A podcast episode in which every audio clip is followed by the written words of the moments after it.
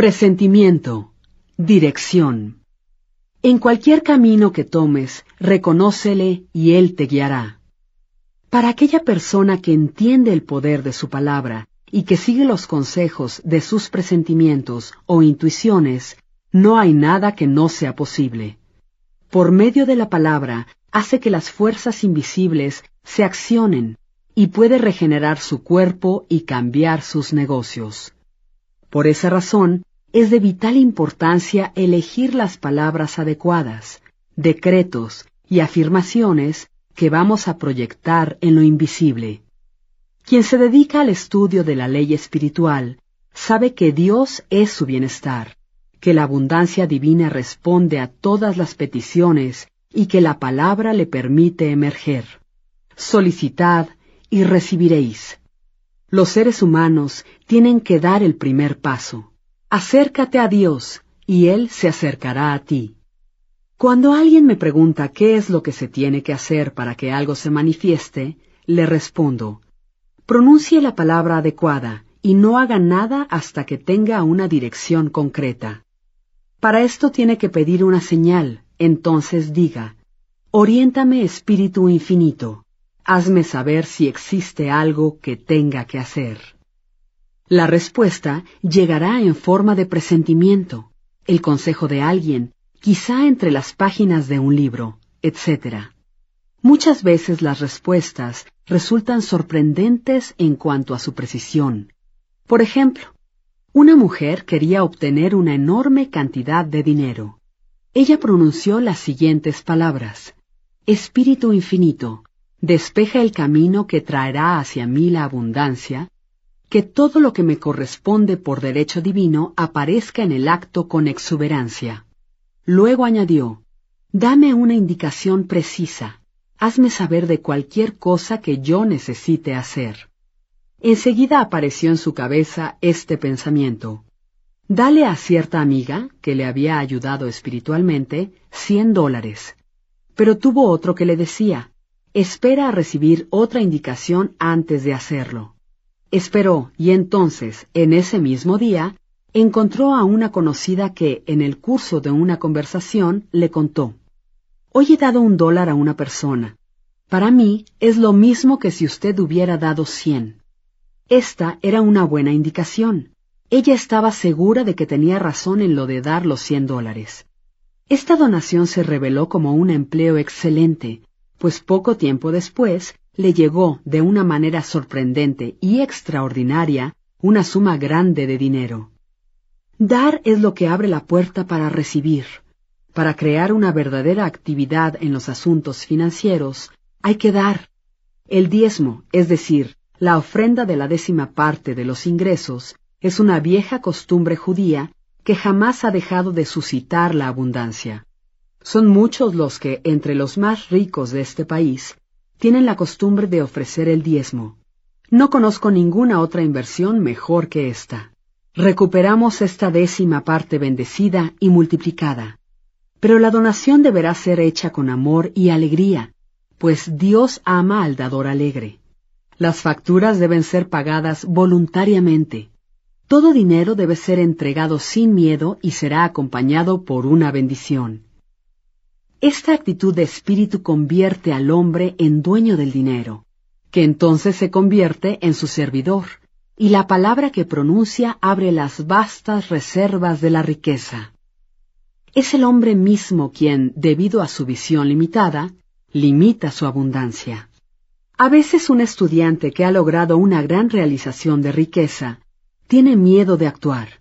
La visión y la acción deben caminar juntas, como en el caso del señor que deseaba comprar el abrigo de piel. Una consultante vino a pedirme que pronunciara la palabra en favor de una situación determinada. Yo le dije, Espíritu infinito, abre la vía para la situación que convenga a esta persona. No pida jamás una situación, sino la situación justa, es decir, aquella que ya está preparada en el plan divino pues sólo ella le proporcionará satisfacción. Luego di gracias por aquello que ya se había recibido y para que la situación se manifestara rápidamente. Poco después, A esa persona le fueron ofrecidas tres oportunidades, dos en Nueva York y otro en Palm Beach, y ella no sabía con cuál quedarse. Yo le dije, pida una dirección precisa. La fecha límite para la respuesta estaba a punto de caducar, y ella no había tomado todavía una decisión. Entonces un día me llamó. Desperté esta mañana, me dijo, y tuve la impresión de sentir el perfume de Palm Beach. Ella ya había estado allí en el verano y conocía su aire embalsamado. En tal caso, le respondí, ahí tiene con seguridad la indicación que tanto esperaba.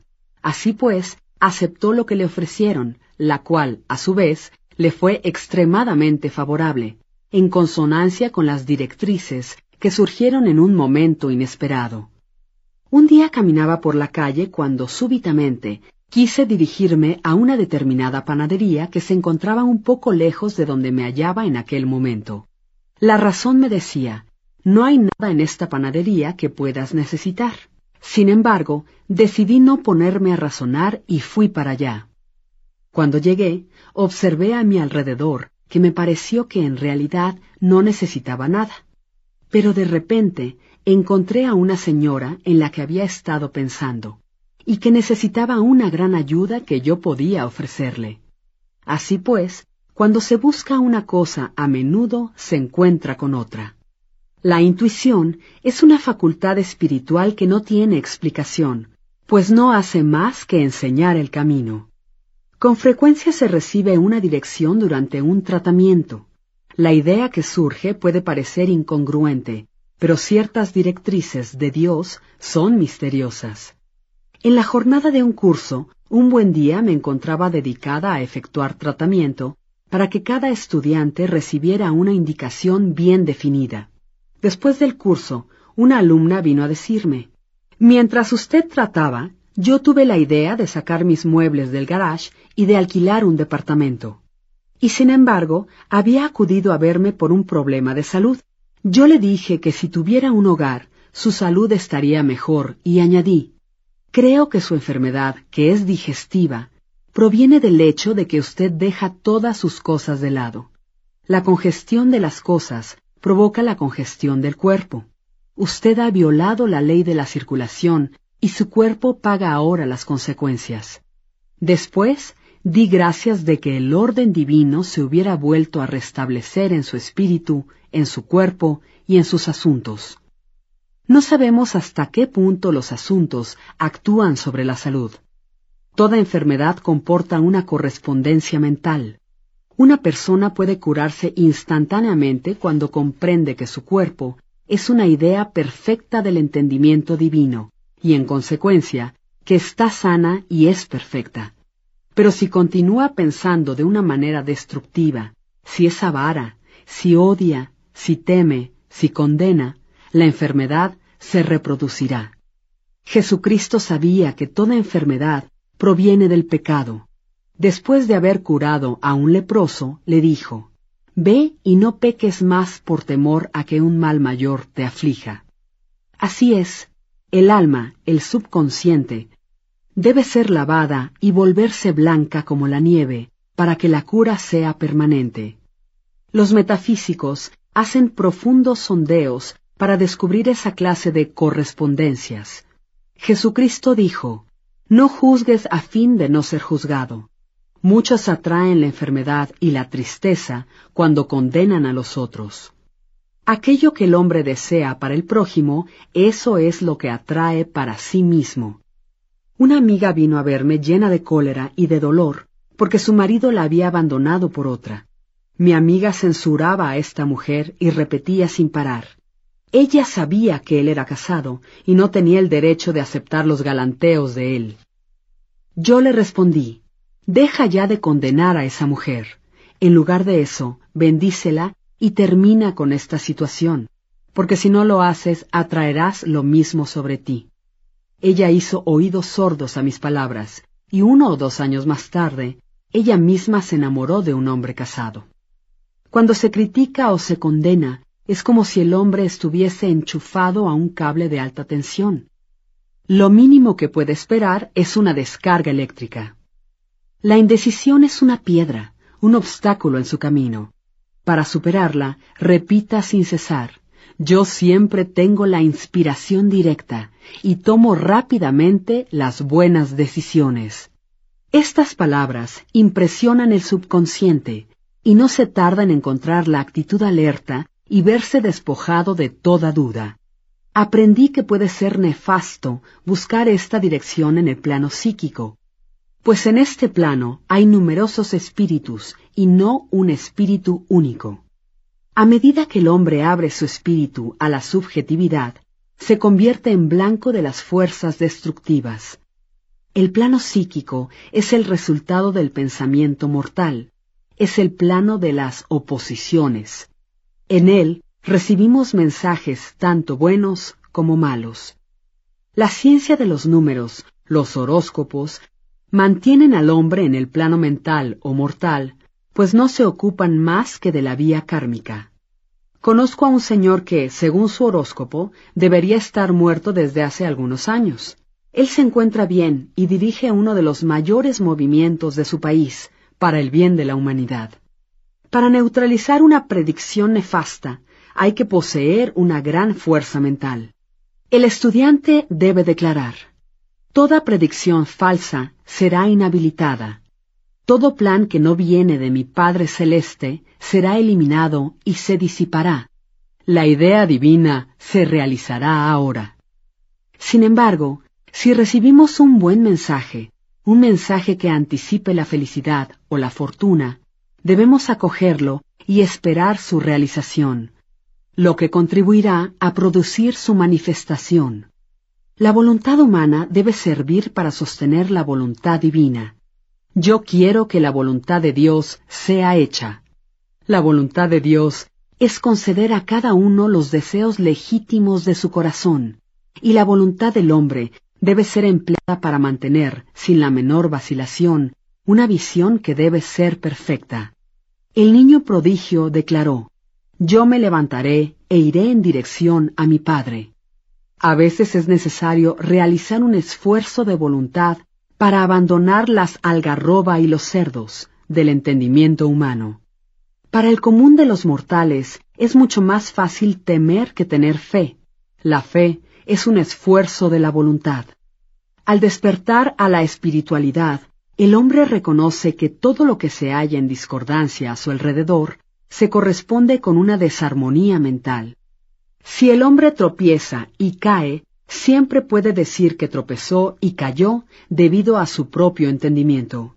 Un día, una de mis alumnas salió por la calle, sumida en unos pensamientos en los que se dedicaba a condenar a alguien. Se decía a sí misma, esta mujer es la más desagradable de la tierra. Entonces, bruscamente, tres scouts aparecieron repentinamente tras dar la vuelta a una esquina y la hicieron caer al suelo. Ella no hubiera querido que eso sucediera así, pero inmediatamente apeló a la ley del perdón en un saludo a la divinidad, que había en aquella otra señora. Las vías de la sabiduría son vías agradables y llenas de paz. Cuando se hace una llamada al ser universal, hay que esperar sorpresas. Todo puede parecer que va mal, pero en realidad todo va bien. Una estudiante aprendió que no hay pérdida en el entendimiento divino, y que consecuentemente ella no podría perder aquello que le pertenecía, y en caso de pérdida recibiría su equivalente. Unos años antes, esta persona perdió dos mil dólares. Había prestado ese dinero a un pariente que murió sin hacer mención del préstamo en su testamento. Esta alumna se sentía llena de amargura y de cólera, pues no tenía ninguna prueba de que se hubiera producido esta transacción. Decidió negarse a aceptar la pérdida y pidió dos mil dólares a la banca del Ser Universal. Comenzó por perdonar a su familiar, pues el rencor y el rechazo a perdonar cierran las puertas de este banco maravilloso. Ella afirmó, niego esa pérdida. No hay pérdida alguna en el entendimiento divino. En consecuencia, no puedo perder estos dos mil dólares que me pertenecen por derecho divino. Cuando una puerta se cierra, otra puerta se abre. Esta mujer vivía en un piso de un edificio que estaba en venta.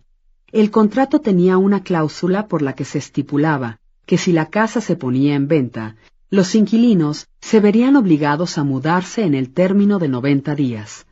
Bruscamente, el propietario hizo un nuevo contrato y aumentó los alquileres. De nuevo la injusticia surgió ante su camino, pero esta vez ella no se alteró. Bendijo al propietario y pensó, Este aumento del alquiler significa que yo seré más rica, pues Dios es mi riqueza. Los nuevos contratos establecieron los nuevos alquileres, pero debido a un error providencial, la cláusula de los noventa días fue omitida. Poco después, el propietario tuvo la ocasión de vender su casa. Gracias al error cometido en los nuevos contratos, los inquilinos pudieron quedarse en los pisos que ocupaban durante un año. El gestor ofreció a cada uno de ellos doscientos dólares para que se marchasen. Muchas familias se cambiaron y otras tres se quedaron, incluida la señora en cuestión. Transcurrieron uno o dos meses. El gestor volvió a ponerse en contacto con los inquilinos. En esta ocasión le propuso a mi amiga, ¿Usted aceptaría la cuantía de mil quinientos dólares? En ese mismo instante, ella se dio cuenta de lo que ocurría.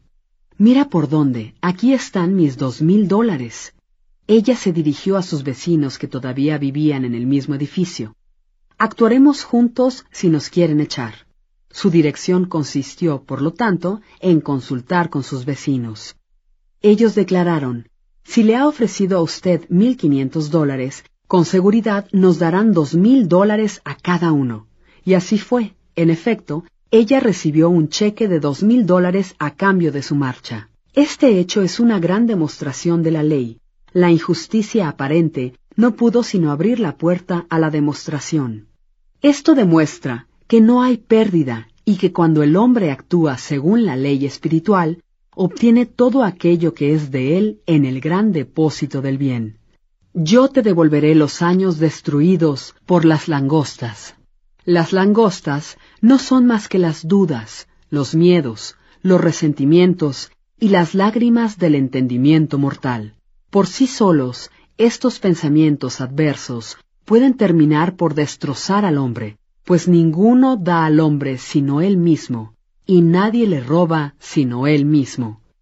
Nosotros estamos aquí para hacer la prueba de Dios y para dar testimonio de la verdad, puesto que sólo nosotros podemos demostrar que Dios hace surgir la riqueza de la penuria y la justicia de la injusticia.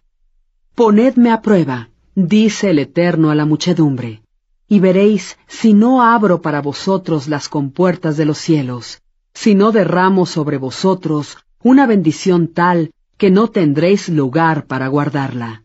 Malaquías 3:10